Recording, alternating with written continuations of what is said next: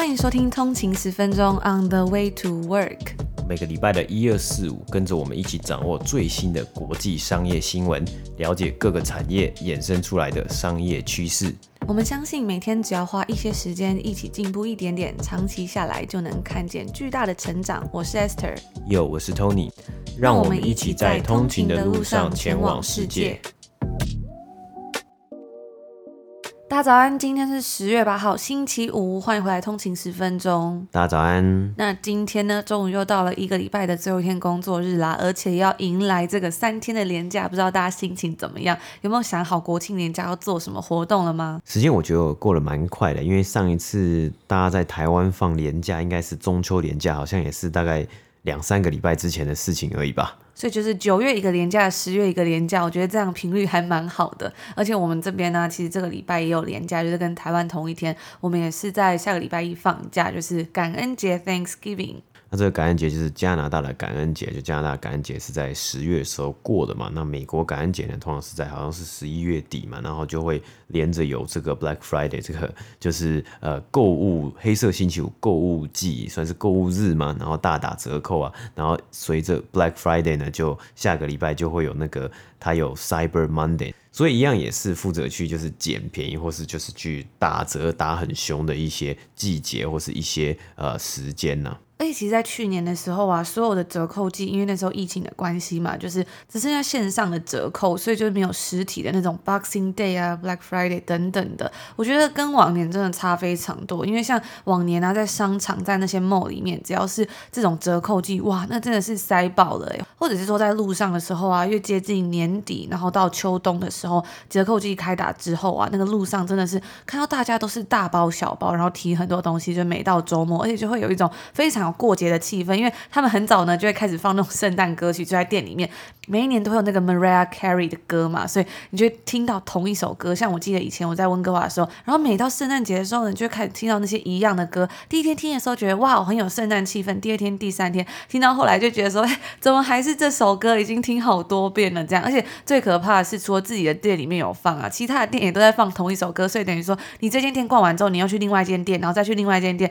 全部都在放一样的歌，一直这样洗脑的感觉。那在这里呢，跟大家提醒一下，就是因因这个周末是一个双十国庆，那我们这里是感恩节的周末嘛，所以我们决定呢，把下礼拜一台湾时间下礼拜一的节目呢，就顺延到了下周二。那接下来的节目，下礼拜的节目呢，就是由二三四五都会上节目。那礼拜一呢，就是没有节目的状况。那这边补充一下，因为最近有一些新的通勤族加入，那就有收到讯息询问说，最近开始收听节目有点疑惑，因为我们是说礼拜一、二、四、五都有更新嘛，可是呢，只有礼拜五才看得到。那其实是因为礼拜一、二、四的节目啊，都是只有订阅付费 VIP 才能收听到的专属节目。那礼拜五呢，是免费的集数，可以在各大平台收听。那关于订阅方案呢，大家也可以参考我们放在 show notes 里面的连结。目前呢，订阅 Apple Podcast 的话，还有两周免费试听，所以大家千万不要错过了。那如果是非苹果用户啊，或者是不方便升级到最新的 iOS 的话，也可以使用 Patreon 开启这个订阅服务，他们里面的内容啊都是一样的哦。然后在十月底前，如果订阅 Apple Podcast 的话呢，就一样是可以获得我们的专属明信片跟贴纸组啦。那如果是订阅 Patreon 满三个月的话呢，也会有个通勤族专属的托特袋，我自己是还蛮。喜欢的更多的订阅福利呢，也可以到我们的 show notes 里面，我们也会把链接放在上面，就是到我们的官网上面都有非常详细的介绍哦。最后再补充一个，啊因为我们订阅用户有一个专属的 VIP 群组嘛，那如果要填写资料加入这个群组的话呢，在等到试听结束之后，会收到一个 Apple 所寄来的付费收据，到时候呢再连同这个收据，然后再填写这个群组加入表单，我们就把群组的链接寄给你喽。所以如果还在试听期间呢，可以等到试听结束之后，开始付费订阅之后再填写这个表单就可以可以了。今天是北美时间的十月七号，星期四。那我们来看一下今天的美股三大指数呢，道琼工业指数是上涨了三百三十七点，涨幅是零点九八个百分比，来到三万四千七百五十四点。S M P 五百标普五百指数呢是上涨了三十六点，涨幅是零点八三个百分比，来到四千三百九十九点。纳斯达克指数呢是上涨了一百五十二点，涨幅是一点零五个百分比，来到一万四千六百五十四点。那我们看到今天的美股三大指数呢收盘就有上涨，主要呢是由美国国会两党今天同意啊，暂时要将美国的债务上限呢提高，把让原先有可能的违约情况呢，这个目前是。会把这个情况是在延迟的几个月、数个月之后呢，再去做讨论。那今天收盘上涨之后呢，三大指数在过去四个交易日的过程之中，皆有上涨一点二 percent 的表现。那其实我们也看到，本周呢，其实周一的时候呢，是有一个算是蛮大的跌幅嘛。那之后呢，就陆续的在把它就是慢慢的又上涨回回来了。那经济数据的部分呢，美国上周首度申请失业补助人数呢，降至三十二万六千人。那前一周呢，则为三十六万四千人，也是低于经济学家预估的三十四万五千人呢。那目前这个时机点呢，其实大部分呢与疫情相关的失业补助都已经到期或是结束了，在确诊人数继续下降的情况之下。或许呢，会能够在秋天呢带动起这些公司聘请更多的员工，来舒缓一下近期之前我们有报道过比较紧绷的劳工市场。今天个股方面呢，科技股、成长股啊，还有其他周期性股票呢，今天收盘是皆有上涨。其实整个大盘都是整体的情绪呢都是有上涨的嘛。那 Apple 呢和 Google 母公司 Alphabet 收盘皆有上涨超过一 percent，而 Twitter 呢今天收盘更是上涨了四点三 percent，来到六十三块美金。啊。今今天呢，主要上涨的原因啊，是包括这间算是社群媒体公司 Twitter 宣布要将旗下的手机 App 广告公司 MoPub 卖给 App Loving，那交易的金额呢为十亿美金的现金。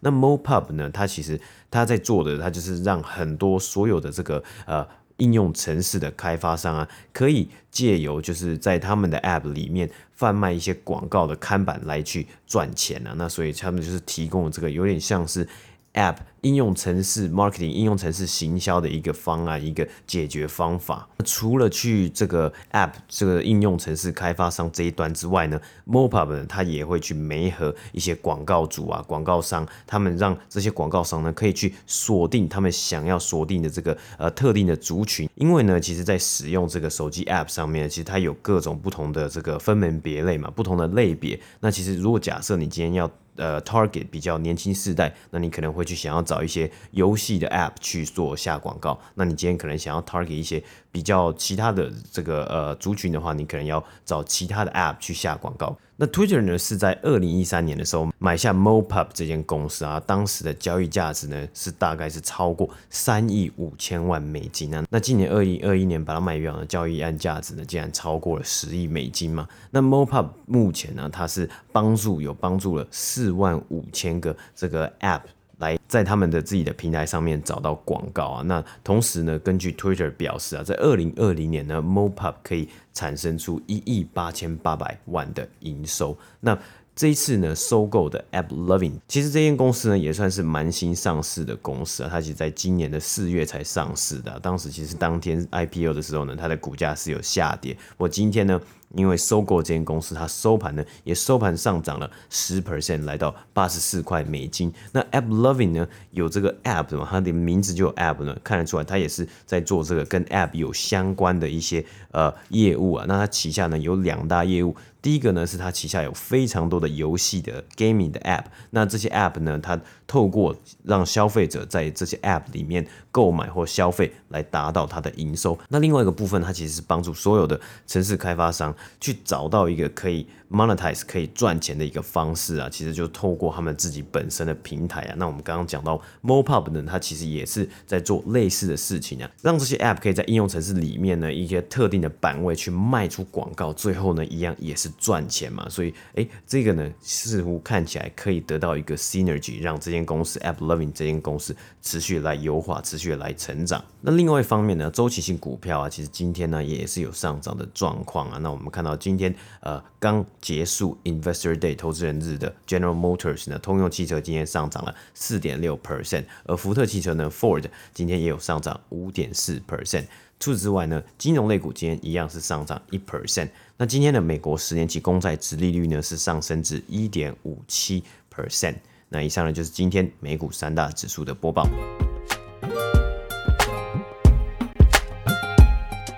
今天的第一则新闻呢，要来跟大家分享，微软在今天北美时间礼拜四的时候宣布了，将来收购 OKR 新创平台 Ally.io。那这间公司呢，顾名思义，它就是一个提供整合的平台，让公司们可以去追踪他们在特定目标上面的进度如何。那首先呢，我们当然要先来谈谈到底什么是 OKR。它是近年来啊很流行的一个新型目标管理方法，与传统的 KPI 关键绩效指标不一样的是，KPI 它是一个明确的数字嘛，所以可能在一年的开头的时候呢，大家会定下这个 KPI，然后在年底的时候再去检测说各个部门啊或是个人有没有达到这样子的目标，所以他的感觉呢会是比较像由上而下的，在组织里面一层一层的指导下去，说要达到什么样的目标啊，还有数字。而 OKR 的全名呢是 Objectives and Key Results，所以它的意思就是目标与关键成果法。它是由 Intel 的创办人 Andy Grove 所提出的。那这套系统呢也被创投家引进到 Google。与 KPI 不一样的地方是啊，OKR 它比较像是一个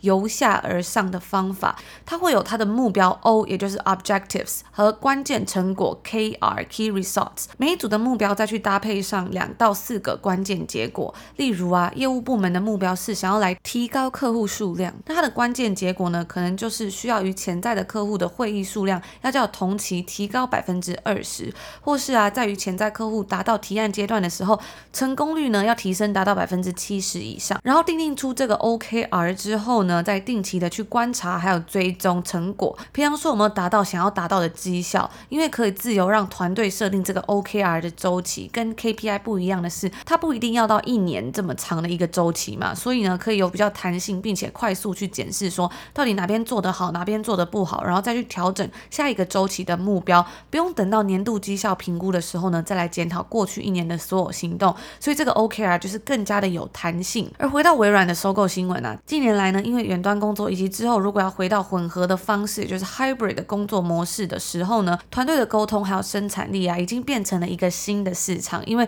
不再像以前大家都在办公室上班嘛，可能有的人要在家里上班，有的人在公司上班，或者是像有些公司他们宣布说，哎，之后全部都是可以在家上班之后，那你这个整个团队要怎么去运作，怎么合作呢？就是一个很新的一个模式了。要怎么样帮助公司提升他们的生产力，也变成微软的一个主打重点跟预期的未来商机。因此呢，在八月的时候啊，微软更是宣布说要来调整商业软体的订阅价格，这也是自从 Office 三六五在二零一一年推出以来的首度重大涨价动作，也就是十年来的第一次涨价。那这次呢，他们收购 LIO 的 OKR 追踪平台和管理页面将会整合到他们的 Viva 之中，而这个 Viva 软体呢，也是微软今年推出的全新员工体验平台。该平台啊，把用于员工互动、学习、身心健康还有知识探索的工具直接引入他们的工作流程，透过结合 Microsoft 三六五还有 Microsoft 的 Teams 的生产力与协作能力，提供员工新的工作体验，可以来帮助员工学习成长以及持续的发展。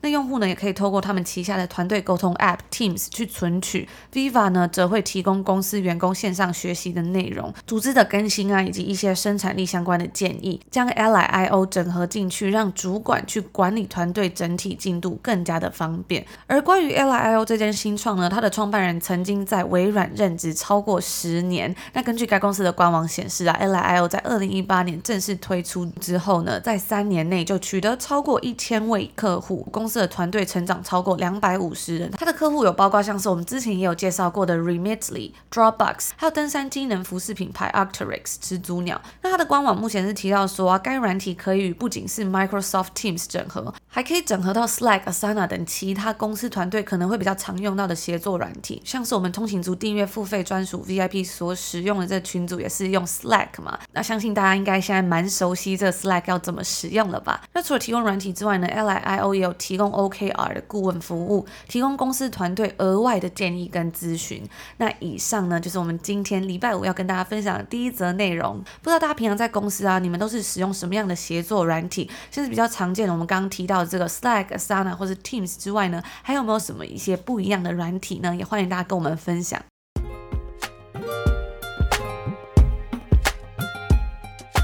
那今天接下来的新闻呢，我们来分享一个嗯比较轻松一点的新闻啊，这个是算是体育运动相关的新闻啊。那第一小则呢，是我们看到啊，今天有提出来。美国的减调单位啊，今天是起诉了将近十八位前 NBA 的球员啊。呃，这个起诉的原因呢，是因为这些球员他们涉及了去诈欺这个诈领保险费啊。因为在这个呃北美这边呢，你这个员工其实你会有一些健保的一些 plan 嘛，一些方案。那怎么操作的运作的模式呢？就是，诶，你如果加入了这些计划之后呢，你其实可以利用这些计划的补助，就你可以去做特定的项目，目比如说你可以去做整骨啊、物理治疗啊，或是你去呃做牙医牙科的服务的时候呢，你可以拿着收据，然后再去跟保险的公司来去申请理赔。那主要是用这样子的这个医疗保险的这个运作模式。那这一次呢，这个减掉单位是查出这十八位 NBA 球员呢，是由前 NBA 球员。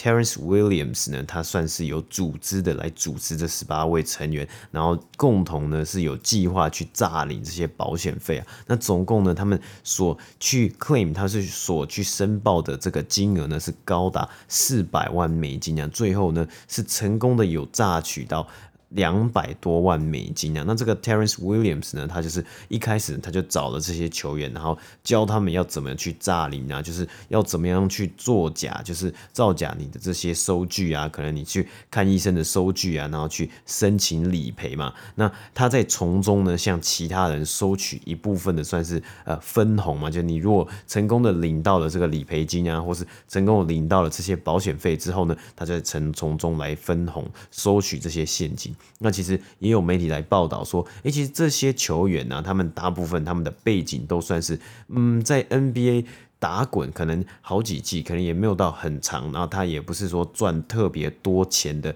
那几位球员。不过他们其实啊，虽然没有赚特别多钱，但根据 Sportsnet 的报道啊，这几位球员他们在所有的生涯所总共在 NBA 赚的钱呢，其实也是突破了三亿美金啊。那其实也算是一个蛮高的数字嘛。虽然当然现在可能有的球员呢，他一个人就可以赚这么多钱了，但是呢，他们可能有的人。就是觉得还是赚不够啊之类的。那其实其中啊，这十八位球员之中啊，其实也不乏一些呃，算是蛮家喻户晓的人物啊。其实包括像是 Glenn Davis，他绰号英文叫 Big Baby 嘛，大宝贝。那他也曾经随着 NBA 球队塞尔提克队呢夺得总冠军啊。那另外一位还蛮呃，算是蛮有名的 NBA 球员呢，是包括 Tony Allen。那他曾经呢六度入选这个最佳防守阵容啊。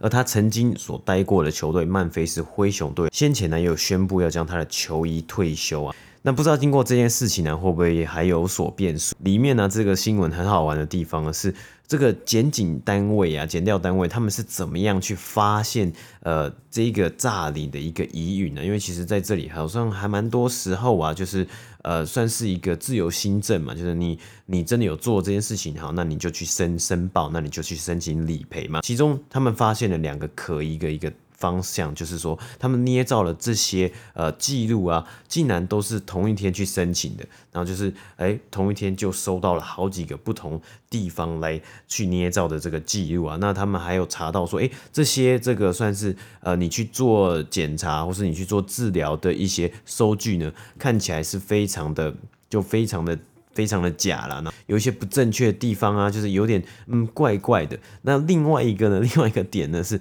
他们发现呢，其中有一位球员呢，他申报的这个这个日期，还有申报的这个做他好像是做一个牙齿的服务，然后他那时候呢，他是申报说他做在这个加州的比佛利山庄那那边附近做的。没想到呢，那个时间同一个时间点呢，他人在哪里？他人在台湾打台湾的直篮呢，所以这个东西就根本无法 add up，无法就是凑起来。你怎么可能会在同一个时间点出现在一地球的两端，然后做治疗，然后又打篮球这样子嘛？所以呃，这个东西呢，也让检警去确认他们有做这个，算是有造假，然后就要起诉他们，要来起诉他们。那除了刚刚上述提到像 Glenn Davis 啊、Terence Williams 啊，还有 Tony Allen 之外呢，也有几个比较呃大家可能比较熟悉的名字啊，像 Shannon Brown 啊，他之前是在洛杉矶湖人队有打过球，那也曾经跟着湖人队呢，那时候有跟着 Kobe Bryant 一起拿下总冠军。那呃，除了今天这一则新闻之外啊，今天的另外一则体育新闻呢，则是由这个沙乌地阿拉伯主权基金他们旗下的财团今天正式的在十八个月的交涉之中啊。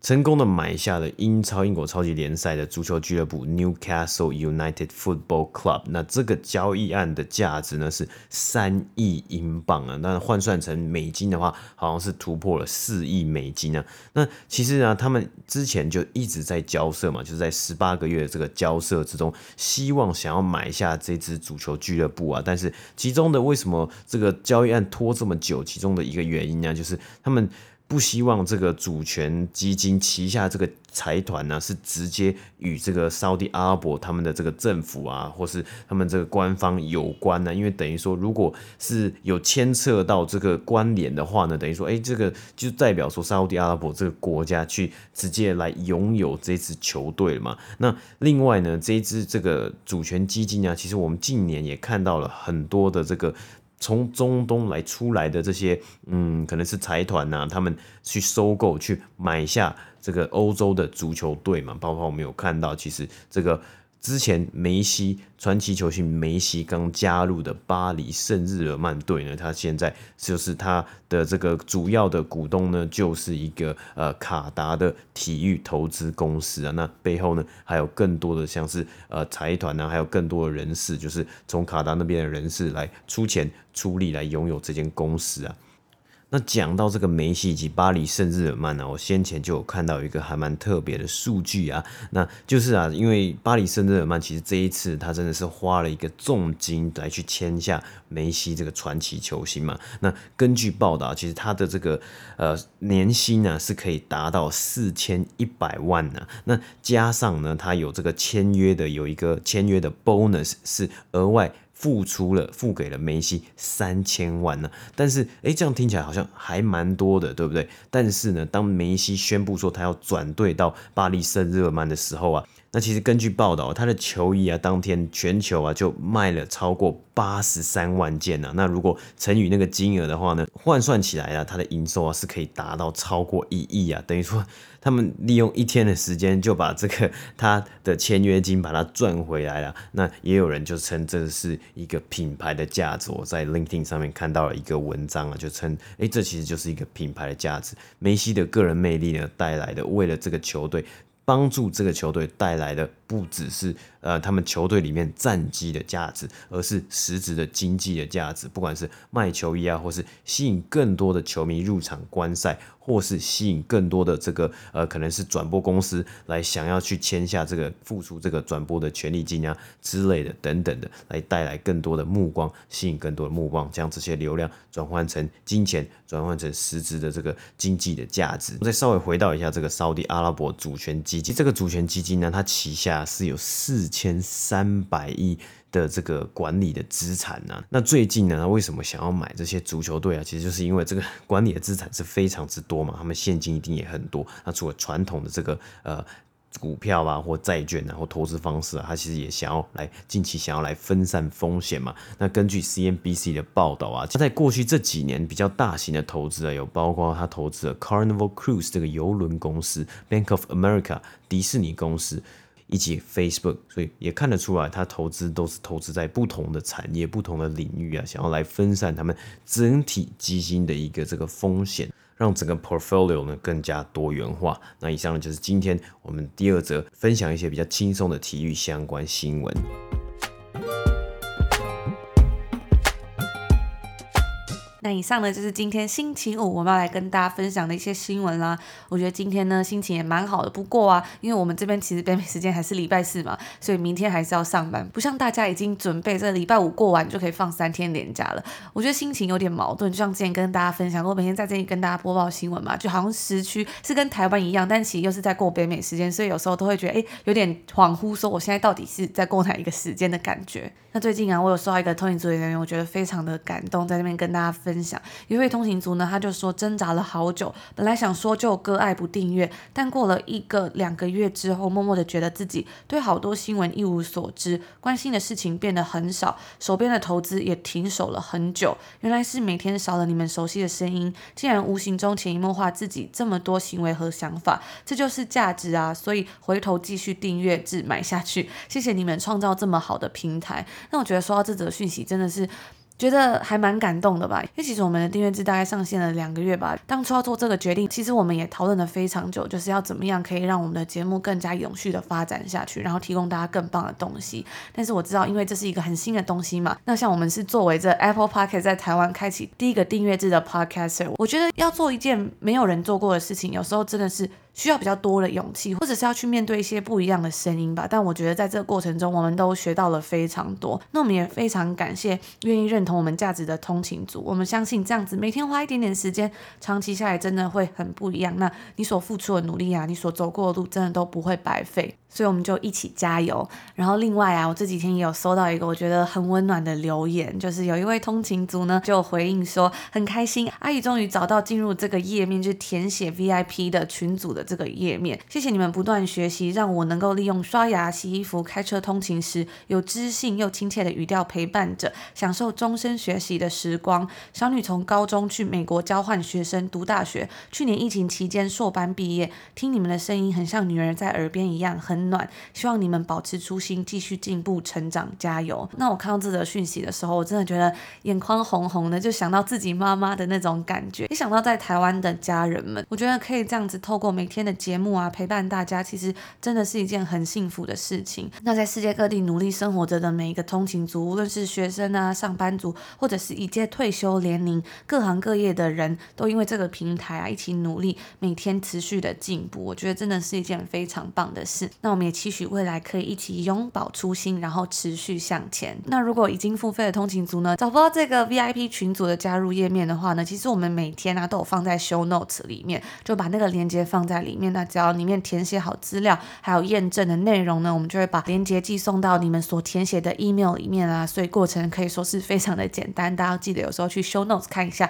有没有一些资料可以参考这样子。那今天是礼拜五啦，接下来就要连假了，大家也是辛苦努力工作了一个礼拜。接下来时间就好好的休息，那也祝福大家今天礼拜五有一个愉快的开始。听完今天的节目呢，也可以精神满满的开启一个礼拜最后一个工作天。那我们就下礼拜见喽，下周见，拜拜。拜拜。